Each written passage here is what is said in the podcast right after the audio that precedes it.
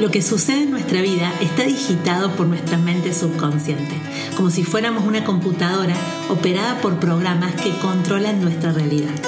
Te quiero invitar a hackear tu mente, poniendo luz para manifestar por fin eso que tanto deseas. Bienvenidos a Iluminadamente, el podcast de Sol Millán.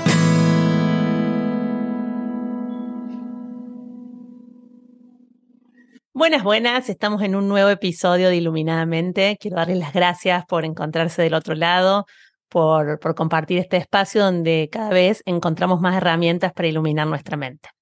Y hoy vamos a tener una invitada muy especial, ya que a pedido de muchos me pidieron que hablemos de bullying, así que el tema de hoy va a ser bullying. Por lo tanto, busqué una especialista en bullying.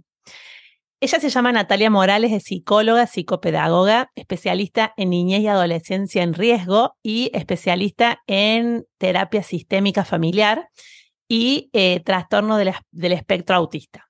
Además, está formada en MDR, FT y tiene un centro, es cofundadora de Enlaces, en donde dan cursos y talleres que pueden encontrar en su perfil. Natalia Morales. Hola Nati, ¿cómo estás? Muy bienvenida. Gracias, Sol. Gracias por este, esta posibilidad de compartir sobre este tema tan importante. Muchas gracias. No, por favor, bonita. Bueno, y vamos a hablar de este tema. Mira, yo tengo hijas pequeñas en el colegio, así que es un tema que a mí también me ha empezado a preocupar muchísimo, porque no, muchas veces, eh, bueno, como padres no sabemos cómo actuar y por eso está bueno interiorizarnos en el tema. Y te quiero hacer la primera pregunta. ¿Qué es el bullying? Bueno, el, bullying no, en realidad en nuestro idioma y contexto es el acoso escolar, ¿sí? Eh, y son todos estos eh, actos o conjuntos de comportamientos que tienen una característica de intimidación, ¿no? De buscar desequilibrar de alguna manera emocionalmente a otra persona, siempre eh, desde un, un, tipo de violencia verbal o emocional o física en el contexto escolar, ¿sí? Em, hoy en día es una problemática que afecta eh, alrededor de un 20-30% de la población que transita durante la vida escolar, o sea que es muy significativa la, la importancia de este tema y que lo estemos hablando, ¿no? Bien. O sea que nos afecta, estamos hablando del 20%, es muchísimo. O sea, y, y, alguna vez en la vida la mayoría de las personas pasan por, por, un, por un proceso de bullying o, o no, o hay niños que nunca les toca. En realidad hay que diferenciar porque la, la, no es lo mismo una broma, ¿no? Eh, que es propio de, de, la infancia, ¿no? El esto de me río con vos, pero no de vos, De lo que es el bullying, porque el bullying tiene que tener como varias características para que sea denominado y se constituya en una situación de bullying donde no es solo están involucrados la víctima eh, o la persona que recibe las situaciones de violencia eh, y la persona que ejerce, sino otros observadores, les voy a contar un poquito más, pero sí o sí para que haya bullying tiene que haber cuatro características así fundamentales, que es que haya una intención de daño, eh, que esto sea prolongado en el tiempo, que sea recurrente, ¿no? De manera repetida, que haya una víctima bien específica y que sea como bien claro para todos los actores que participan y que haya un desbalance de poder en algún sentido. Esto no todos lo vivenciamos, ¿no? Por ahí sí vivimos situaciones incómodas con algún compañero, con algo puntual, pero el bullying tiene eh, que tener en cuenta no un conflicto con una sola persona, que a veces todos lo transitamos, ¿no? Esto de me llevo mal con uno, me llevo mal con otra compañera, pero eso no implica que todo un conjunto de personas están involucradas, ya sea como observadores pasivos o como eh, cómplices de esta persona que ejerce bullying, ¿no? Entonces hay que diferenciar porque no todos quizá transitamos, pero sí como, como víctimas o como personas que ejercimos bullying, pero sí seguramente observamos, ¿no? Entonces en un punto sí nos atraviesa a todos. Bien, bien. Te hago una pregunta más, amor. Recién me decías que más o menos el 20% de, de, los niños, de los jóvenes, pasan por, un proceso de bullying. ¿A qué se debe este crecimiento tan alarmante de bullying y de, y de violencia? Y mira, hay muchos, los, últimos estudios hablan obviamente de que es una problemática social como toda la violencia, ¿no? Multicausal, eh, pero también hay eh, especialistas que van dando como algunas hipótesis y posicionándose, planteando de que en los últimos tiempos, si bien es real que todas las problemáticas, al estar todos más informados, como padres estamos mucho más informados que lo que estaban nuestros padres, nuestra familia, ¿no? Hoy tenemos mucho más acceso a la información. Y por ende eso se visibiliza más. Pero es real también que la generación actual eh, y este aumento, porque esto ocurría en nuestra época, pero no, no de esta manera tan frecuente, quizá no con estos porcentajes, en la actualidad los chicos están expuestos, ese es un grupo de especialistas plantea esto, la exposición en las pantallas y cómo esto va afectando la posibilidad, porque el niño no tiene capacidad de diferenciar la fantasía de la realidad.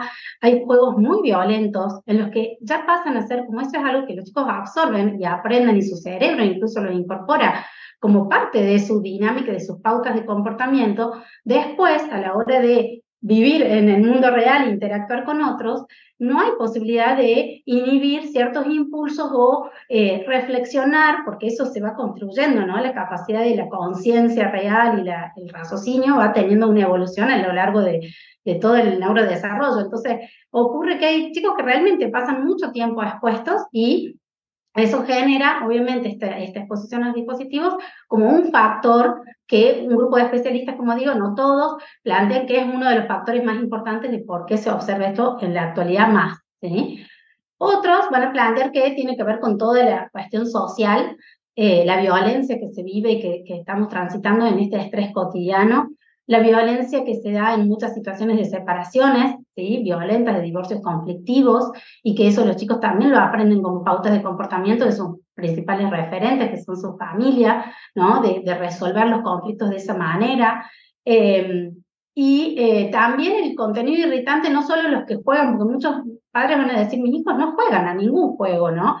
Eh, solo ven algunos dibujitos o solo ven televisión y es real, pero también ahí hay contenido más sutil quizá, pero también es con cierta característica de, violencia y eh, más, contenido más irritante que por ahí va haciendo que los chicos no lleguen a comprender eh, esa información y después terminan como actuando. Y también hay una realidad que muchos de los chicos que ejercen bullying es porque lo vivieron previamente, ¿no? O sea, entonces termina siendo como una, una bola de nieve, un círculo ahí este, de retroalimentación que hay que trabajarlo porque si no realmente se va presentando, ¿no? Hay cambios de escuela, pero después ese niño que vivió bullying de manera pasiva lo, lo este, ejerce de manera activa, ¿no? Entonces hay que trabajarlo sí o sí. Bien. Otra pregunta, Nati. ¿Y cuáles son las características de la víctima de bullying? Vale. Bueno, mira, la, víctima suele ser una eh, persona como más bien inhibida, ¿sí? suelen buscar, eh, eh, y, voy diciendo a la vez las características de quienes ejercen, ¿no? Suelen ser eh, chicos como con más tendencia a, querer controlar las situaciones, a ser como líderes, a querer, ¿no? Entonces buscan víctimas que por ahí sean más inhibidos, más tímidos, eh, que se evidencie que hay como baja autoestima de manera más explícita, lo que no quiere decir que la persona que ejerce tenga una alta autoestima, ¿no? Para nada. Son chicos que realmente tampoco están bien, quizá en otros ámbitos y lo manifiestan así, eh, ocupando este lugar de poder en el contexto de la escuela eh, o con pares, ¿no? Em, también otra característica de, de, las víctimas es que suelen tener como ciertas ah, dificultades en la comunicación, porque muchas veces no comunican esto, ¿no? Pueden ser inhibidos o tímidos, pero tampoco en los espacios de confianza eh, pueden como eh, compartir esto, pedir ayuda, ¿no? Eh, también son personas que tienen dificultades en todo lo que tenga que ver con las habilidades sociales, ¿sí? Eh, por alguna razón en particular, que muchas veces buscan, eh, como las personas que ejercen, algún justificativo. La, este, por ejemplo, la cuestión del cuerpo, la cuestión de que, por ejemplo, personas que tienen influencia o no hablan bien, ¿sí? alguna discapacidad, ni hablar, yo me dedico a trabajar este, con niños, con, con adolescentes y adultos este, con discapacidad y es una constante encontrarnos con estas situaciones, con el, no respeto a estas diferencias, a esta diversidad, ¿no? Em, y también son chicas, chicas, chicos que tienen una pérdida de confianza, ¿no? Y que esta situación ya reafirma eso, ¿no? La víctima va perdiendo cada vez más la confianza en sí mismo porque ve que las pequeñas cosas que puede hacer no van teniendo efecto en poner un límite a esta otra persona, ¿no? Bien. ¿Y las características eh, más específicas del que ejerce bullying, cuáles son? Dale, mira, esto, esto que te decía yo de buscar siempre personas más débiles, entonces son personas que buscan el liderazgo, incluso buscando cómplices, ¿sí? Eh, suelen, suele haber dificultades en relación a la empatía, son personas que, que les cuesta eh, empatizar con el otro, con esto que les va pasando, con, de hecho cada vez suelen ser situaciones más graves, entonces hay, hay, una dificultad concreta en relación a la empatía y a lo que le pasa al otro, a expresar los sentimientos también, o sea que también, igual que la víctima, son personas que se muestran seguras, pero en realidad internamente también hay inseguridad eh, y también hay baja, baja autoestima y, les cuesta expresar los sentimientos de manera eh, más saludable, ¿no? Lo expresan por medio de la violencia, de la agresividad, de, lo, de hay dificultades para el control de los impulsos, suelen ser niños que ya hay algunas, niños, adolescentes que, y niñas, por supuesto, que ya hay eh, ciertos indicadores en, todo el recorrido escolar eh, con cuestiones de problemas de conducta, ¿no? Eh, o no, pero ocurre, excepto que pasa esto de los cambios de escuela. Puede haber sido un niño muy tranquilo, una niña muy tranquila, pero que al, pasar a otro contexto, el otro día escuchaba una experiencia de un este, adolescente que, le pasó eso, cuando lo cambiaron de colegio, a pesar de haber vivido muchísimas situaciones de bullying, eh, pasó a querer ocupar otro lugar al cambiarse de contexto por miedo o por temor a que le ocurra lo mismo, ¿no? Ah, mira. sí. Bien. Y, yo estaba viendo, Nati, vos sabes que yo tengo una hija de cinco años y yo veía que mm, ahora mm, hay mucha conciencia también del tema, porque yo nunca le hablé de bullying y si yo tengo una bebé de dos años y la otra vez la bebé se largó a llorar porque vio un bichito y yo le digo, ay, deja de exagerar. Y ella me dijo, mami, no le hagas bullying a la Abrí. Entonces, como que sola me dijo que, o sea, entonces como que me reí y dije, ay, estás exagerando, le digo, mira si vas a estar llorando por eso. Entonces la, la de cinco me dice, mami, deja de hacerle bullying a la Britney, si ella le asusta, le asusta. Entonces le digo, ay, tenés razón, hija. Es como que hay conciencia.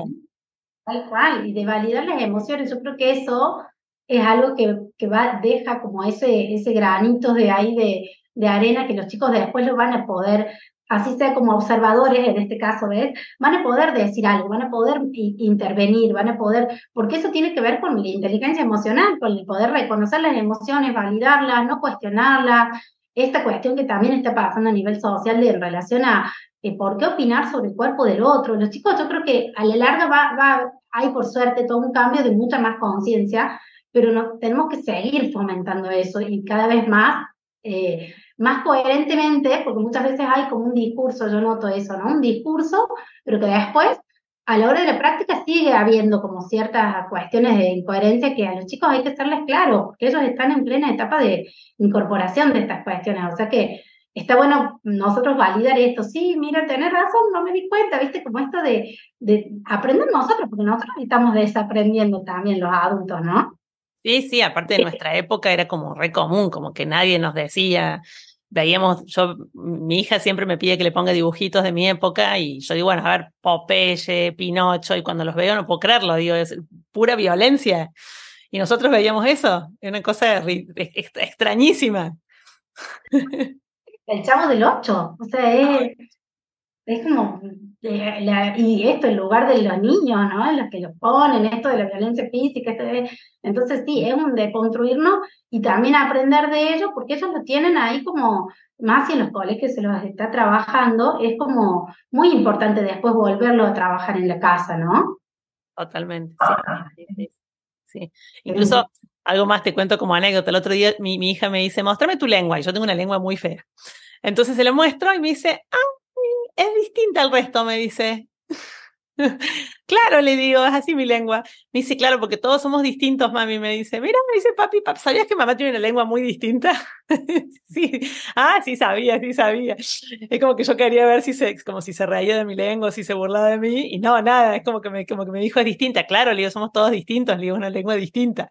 Pero mira, fíjate yo en mi connotación, yo digo, bueno, porque tengo una lengua fea, entonces algo, algo que he naturalizado, porque siempre me dijeron o yo percibí lo que fuera, y ella como que se quedó así con cara de asco, y me dice, ay, es distinta. Así que bueno. bueno poder esto, reconocer la diferencia y que esto no es, no es por ahí nosotros tendemos ¿no? a connotar, ¿no? incluso a nosotros mismos, ¿viste? a esto de hablarnos como, o, de marcar nuestras cuestiones que por ahí a, la vista general no son este, agradables, y por ahí esto de, que los chicos, eh, la diferencia de verdad yo creo que nos están enseñando ahí mucho a, no solo a tolerarlas, ¿no? Es como realmente convivir, y qué es lo que tenemos que aprender, ¿no? No es como que tolero o reconozco, no, es bueno, sí, somos así, que es lo que le reforzaste, sí, eso es lo que tenemos que ir haciendo. Absolutamente. Tengo otra, otra pregunta, Nati. ¿Y cómo se está trabajando actualmente con el tema del bullying? Supongamos que nos está escuchando una madre, un padre que, que su hijo está siendo víctima del bullying. ¿Qué, ¿Qué, pueden hacer? O sea, ¿por dónde empezar? Porque yo no sabría, yo buscaría una psicólogo o algo, pero debe ser durísimo. Sí, sí, sí. Bueno, esta es una, obviamente, la primera, la primera acción como familia, digamos, buscar apoyos eh, que puedan ayudarlo, obviamente, individualmente eh, a, nuestro hijo, sea que esté ejerciendo o sea que esté, obviamente, estando en una situación de, víctima. Eh, pero además, sí o sí, eh, no se recomienda, por ejemplo, ponernos en contacto con los padres de la persona que ejerce o hacer como esta cuestión directa, así como tu hijo me está de, de esta manera como llevando, trasladando la violencia, ¿no? A esto de tu hijo me está, le está haciendo sí, por ahí acercarse es, es algo que ocurre en el contexto educativo. Entonces, lo ideal es que puedan primero acudir a la escuela para poder dar cuenta de esto que está pasando, si la escuela no lo registró, qué registró la escuela, de qué manera lo van a abordar, porque es algo que mi hijo es mi responsabilidad mía, ¿no? En, el contexto eh, de la escuela y no, porque obviamente que, pero a la vez lo que pasa en la escuela nosotros no tenemos posibilidad de controlarlo, ellos sí. Entonces es responsabilidad de la escuela y, eh, se supone que si no, no, no estuvieron al tanto, muchas veces eso también es algo que en las estadísticas aparece, que solo eh, de, todo lo que le pasa de manera negativa, entre esas las situaciones de bullying, eh, solamente nos van a compartir o llegar a compartir un 30%, como mucho, en una situación súper positiva. O sea, que imagínense toda la información que perdemos cuando ya lo sabemos es porque realmente fue muy evidente. Todo lo otro, todo ese 70%, ya vino pasando, ya fue, ¿sí? Entonces es importante acudir apenas nos enteramos, porque esto no es algo nuevo si, si lo llegamos a conocer, ¿sí? En cualquiera de las dos situaciones, si ejerce o si es víctima. Entonces, la escuela es la que tiene que dar una, una respuesta, pero no es vengo a la escuela a exigir, ¿no? Siempre lo ideal es plantear la situación y ahí seguramente la escuela va a tomar cartas en contactarse con la familia del otro niño, otra niña, el poder tomar acciones concretas, el poder seguir nosotros con el diálogo desde un espacio de confianza, de que siempre les vamos a creer, de que no dudamos de nada, de lo que lo mínimo que haya expresado, porque digo es solo una partecita. Eh, eso como primera instancia porque no sabemos cómo puede reaccionar. ¿Por qué te digo el contacto directo con la otra familia? No, porque no sabemos cómo puede reaccionar, cómo lo pueden tomar y puede generar mucha más violencia y una situación mucho más conflictiva entre ellos mismos, entre los niños o adolescentes, eh, por, eh, por tener la intención de querer eh, arreglarlo de esa manera, muchas veces está comprobado que termina como siendo mucho más conflictiva la situación. Distinto es a que la escuela sea quien convoca, ¿sí? Y por otro lado, que también hay situaciones que se llama a la escuela, se, se informa y no hay respuesta, hay, em, tenemos derecho como padres a comunicarnos con inspección eh, y que inspección pueda accionar con la escuela y, poder intervenir. Eh, y también hay una posibilidad, hay una ley, nosotros tenemos una ley que es la ley de convivencia en las escuelas, que busca obviamente reducir eh, todos los conflictos en la comunidad educativa y que hay equipos específicos en los ministerios, en, Córdoba, por ejemplo, pero en todas las provincias, y esto es a nivel, eh, obvio que cambia la ley, esta es la ley nacional igual, pero, pero cada provincia se adhiere a la ley, eh, pero hay equipos de convivencia escolar dentro de los ministerios de educación. O sea que esto puede también, si vemos que realmente no hay, no hay reconocimiento de la escuela, no hay apoyo, no hay eh, y no quiero llegar a cambiarlo a mi hijo, o incluso decidiendo eso, se puede dejar un precedente planteando em, una, este, una denuncia a través del el equipo de convivencia escolar. A veces, Nati, la solución es cambiarlos. No, por lo que te decía antes, no, no es la solución, eh, pero también entiendo que eh, hay familias que se cansan, que se cansan de plantearlo en la escuela, que se cansan de buscar otras soluciones y capaz que no quieren porque es todo el grupo eh, que transitó, no sé, desde jardín hasta quinto grado y resulta que quieren que termine con la, primaria al menos y sin embargo, la situación se va haciendo cada vez más conflictiva. Incluso muchas veces llega a ser una recomendación, lo hablamos varias veces con colegas con las que trabajamos en el mismo consultorio, que recomendamos cambiar de escuela, porque realmente vemos que incluso con el, con el proceso terapéutico, eh, el niño está haciendo demasiado esfuerzo para lo que realmente se, se, logra accionar en la escuela. Y ellos, de verdad, con todo lo que les transitan y cómo, lo, cómo se ve afectada su autoestima y sus recursos psicológicos para afrontar eso, es pedirles eh, que se hagan cargo de una responsabilidad que no les compete y estamos socavando más su autoestima de esa manera, porque ponen todo su esfuerzo y sin embargo no llega a cubrir lo mínimo para poder estar tranquilo en ese contexto. Entonces, no es la solución, a veces la familia lo decide o lo recomendamos, eh, pero lo ideal, incluso los profesionales también tenemos que intervenir con la escuela cuando ocurre esto. Ahí muchas veces eh, la escuela toma cartas en el asunto, ¿no? Porque a veces van los padres y, y, incluso nosotros como profesionales tenemos que exigir eso, ¿no? Pero exigir no de háganse cargo, es trabajemos colaborativamente. Podemos generar un proyecto en base a este niño, que fue mi paciente, pero para poder abordarlo de manera conjunta, ¿no? Eh, pero bueno, hay escuelas que la verdad son muy resistentes y es todo un desafío trabajar y, y poder este, llegar a acordar algo, ¿no? Bien. Y tengo otra pregunta. ¿De qué manera se trabaja con el niño que hace bullying? Primero, eh, también necesita sí sí, obviamente, este, un espacio terapéutico, ¿no? Eh, primero, acompañando en que pueda, eh, podamos como familia reconocer si esto, a ver, hay indicadores, estos niños suelen empezar ya, con, como digo, con ciertos síntomas previos a esta situación emergente eh, que, supimos, digamos, de que está ejerciendo bullying. Eh, comportarse mal con el hermano, con los hermanos, con el primo, con los amigos, tener dificultades para poder eh, perder, para poder tolerar la frustración, para poder, ¿no?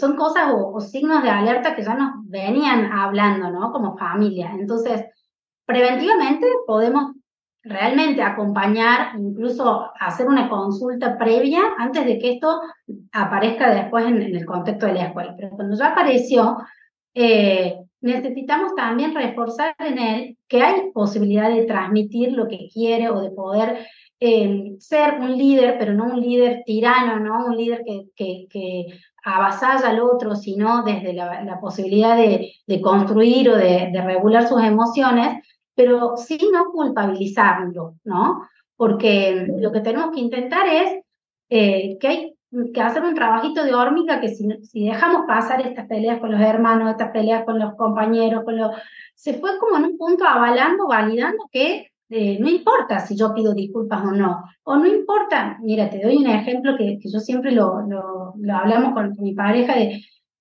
ah, mi hijo hace básquet, ¿no? Y muchas veces mi, hijo tiene como esto de que le da como vergüenza, ¿viste? Cuando hace algo mal y como que se pone, ¿viste? Entonces, en, varias situaciones de básquet, obviamente que, ¿viste? Jugando, se chocan y nosotros todo el tiempo, eh, te olvidaste de, de, le pidió disculpas, pero después se olvidó, ¿viste? De levantarlo o de, y los profes de, la, de, deporte y eso refuerzan un montón eso, ¿no? En, poder como cosas mínimas, ¿no? El disculparse, el quedarte, sí, lo ayuda, otras veces le marcamos, lo ayudaste, le pediste disculpas, pero no te quedaste a ver si seguía bien o no, porque él se golpeó y a otras veces le pasa a él, ¿no? Y él se queja de que otro no hizo eso, pero esas cosas son como muy sutiles y un, un mensaje constante que tenemos que estar atentos. Cada partido de básquet, cada situación con un hermano, con un primo, con, ¿no?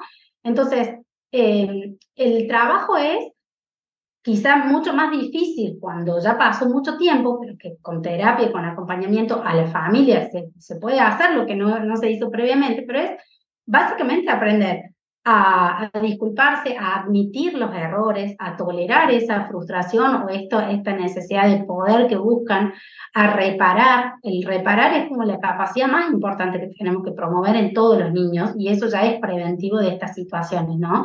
El que si yo hice algo mal, hice un daño, el objetivo siempre va a ser que, que, lo acompañemos a reparar. Muchas veces son muy inmaduros en este aspecto. Entonces hace falta que incluso los adultos, ¿no? ¿Cuántas veces nos justificamos, ¿no? Muchas veces somos modelos de lo que ellos aprenden. Entonces, otra forma de acompañarlo es, hasta ahora, como familia, hacíamos esto. Pasamos a acompañarte en esto que, que, está pasando de otra manera. Todos reconocemos que sí, no, no, no nos pedimos disculpas, nos tratamos mal, porque muchas veces, no es siempre, hay familias que tienen un funcionamiento súper respetuoso y sin embargo ese niño va y, ejerce, no, no viene siempre, no es sí o sí de la familia en el 100%, de los casos, digo, eso también es un mito, ¿no? Porque no ocurre siempre, ¿sí? Pero sobre de la familia si no es de la familia, por ahí por otras vivencias que hayan vivido en, entre pares, digo, viste esto que digo, de, tener esa necesidad de entre pares, hay una edad en la que quieren ser, ¿no? Como los, los más líderes y las formas que, que encuentran son eh, las que por ahí van aprendiendo incluso de otras, de, otros, de otras situaciones o de otros espacios de aprendizaje de alguna situación deportiva en la que alguien también se burló o alguien tiene mucho más eh, capacidad y, se muestra como mucho más poderoso que ellos, o de lo que ven, como decíamos, en, los dibujos o en, los juegos, ¿no? El hacer activamente eso que viven pasivamente en los jueguitos, eh, suele, puede ser otra, otro factor, pero no es, sí, para no culpabilizar a las familias, de verdad hay familias que tienen un, funcionamiento, eh, incluso estando muy atentos, se sorprenden, estando muy atentos de todo lo que les ocurre a su hijo, eh, se sorprenden cuando ocurren estas situaciones. Y quizá es un niño como más, más tranquilo, más inhibido, incluso en otros ámbitos, su casa, o que, que su hermano, por ejemplo, los hermanos mayores también ocurre, ¿no? Que los hermanos mayores son los líderes, ¿no? En eso. Y, y, y entonces en el colegio, por ahí busca como tener ese lugar, eh, ese lugar como más de poder y de querer como imponer, eh, imponerse hacia otros. Y también hay algo importante que es cómo se constituyen los grupos. Una cosa es cómo cada uno, suele ser uno el que hace bullying, pero no solo, siempre hay otros, hay otros que acompañan, que fomentan eso, hay otros que defienden a la víctima, hay otros que solo observan pasivamente. Entonces, cómo se constituye el grupo también da cuenta. Quizá en ese grupo él se sintió más seguro para hacer eso y no lo hubiese hecho ni en otra escuela, ni con otro grupo, ni lo hizo jamás en su casa, ni por eso digo que no es siempre todo. La familia es obvio que transmitimos e, intentamos hacerlo mejor y muchas veces en eso no, no somos el mejor modelo, ¿no? Entonces sí, en, la, en cómo acompañarlo a partir de que ya ocurrió es un cambio familiar pero también es real que incluso habiéndoles estado dando todos los modelos, este niño puede haber tenido esta, este despertar de esta necesidad de, demostrar eh, su poder en el contexto educativo de esta manera. Bien, bonita. Bueno, Nati, muchísimas gracias. No sé si quieres dejar algunos consejos, algo último para, para las personas, para que los que nos están escuchando sepan cómo actuar ante esta situación. Y yo por ahí siempre planteo esto de, que nosotros tenemos que también eh, ser como cuenco, ¿no? Ser cuenco para todo lo que ellos puedan ir como desplegando, pero estando ahí, ¿no? Tampoco controlando, ¿no? El cuenco tiene esta característica de que es eh, abierto, ¿no? Pero a la vez contiene. Eh, y ese cuenco tiene que estar como dotado de ciertas, ciertos aspectos básicos, ¿no? La comunicación la presencia ahí plena, porque muchas veces estamos pero no estamos, ¿no? Eh, no, no es 100%, no es, no es la cantidad de tiempo, sino la calidad de ese tiempo que les brindemos, porque lo poquito que nos puedan decir, como digo, ya nos están diciendo un montón de todo lo que ya nos perdimos de saber. Eh, vuelvo a decir, no culpabilizar en cualquier situación, porque un niño o un adolescente que se comporta mal es porque se está sintiendo mal eh, por algún motivo. Entonces tenemos que acompañarlo, ¿no? No es siempre desde el límite rígido, sino muchas veces el estar abiertos a escuchar y ver qué es lo que, lo que está pasando. Em, y también hacer como, como este proceso de acompañamiento con otros padres, ¿no? Esto de, hacer red para que eso, ese cuenco que podemos hacer nosotros como familia también lo sean otras familias, otra, esto del criar en tribu, ¿no? Eh, es importante porque eso también nos va a permitir tener mucho más eh, acceso a información. Miren, les, les cuento algo cortito de, eh, ayer en la salida del cole, así charlando con una mamá, este, nos contaban que una eh, compañerita de mi hijo, eh, bueno, había habido una situación de que parecía que estaban como anotándose mensajitos de este, a quién no bancaban. O, digo, eso ya es un caldo de cultivo de una situación y como comunicándonos entre los padres. apenas se enteraron, era más de las nenas, al parecer, después yo volví a mi casa, justo ayer digo, mira, mañana voy a hablar de bullying y justo fue toda esta situación, pero eh, por suerte mi hijo no, jamás, si bien hablamos un montón, jamás había traído o, o un montón en eso. Entonces, eh, ayer justo volví a casa sabiendo esto, le pregunté si estaba al tanto, yo no lo sabía, si no era por esta mamá no me enteraba, eh, pero a la vez me decía que eran más las nenas, que era algo más de nenas, que los varones ni... Eh, pero bueno, qué importante esto de estar en contacto con las otras mamás. Miren cómo esto ya multiplica un montón la información que tenemos. Entonces, esto de, de ser cuenco, pero en tribu a la vez, ¿no? Eso, eso me encanta. Y sobre todo pensar en, en que podemos, si vemos que hay cuestiones a mejorar, obvio depende de la apertura de cada colegio, pero si vemos cosas a mejorar como padres, también ponernos a disposición, porque realmente los docentes hacen un montón, es un rol muy complejo, yo los admiro. Eh, y podemos pensar de qué manera podemos colaborar, colaborar como familia para que esto no ocurra preventivamente. Eh, la, la, educación en emociones tiene que ser partir de la casa y si hace falta que nosotros como padres acompañemos o, bueno, esto, participar de talleres, participar de, espacios de aprendizaje en los que tengamos más herramientas, creo que eso siempre eh, suma, ¿no? Eso siempre es algo que nos ayuda un montón. Bueno, Nati, muchísimas gracias y la verdad que, que ha sido una información sumamente valiosa, te la súper agradezco porque es algo que como sociedad eh, tenemos que tomar conciencia, es algo que nos preocupa y como te digo, ya desde todas las edades eh, es algo que se ve y, y sí quizás está, o, es en esto, están los padres ser como cuenco y poder trabajar en tribu con el resto de los padres para que esto no crezca, para que esto eh, se limite, porque además eh, estamos creando personas que en el futuro pueden tener muy baja autoestima, les va a afectar en la vida laboral, les va a afectar en su vida profesional, o sea, no es algo que queda en la nada ahí en el colegio y se terminó. Entonces es importante que podamos tomar intervención y que podamos hacernos cargo de la situación. ¿sí? Tal cual, tal cual. Los niños, de, los niños de hoy son los adultos del mañana y tenemos que ser responsables con eso, esa joya que tenemos en, este, en nuestras manos. Una, maestra nos dice, esta perlita, es como una perla que le tenemos que cuidar. Entonces, bueno, eh, desde ahí creo que es importante. Te agradezco a vos, Sol, porque un placer. Siempre, siempre te escucho y todo, me encanta todo lo que haces, así que gracias por la invitación. No, por favor. Gracias a vos por, por, por, querer participar y aceptar la invitación. Bueno, te mando un beso.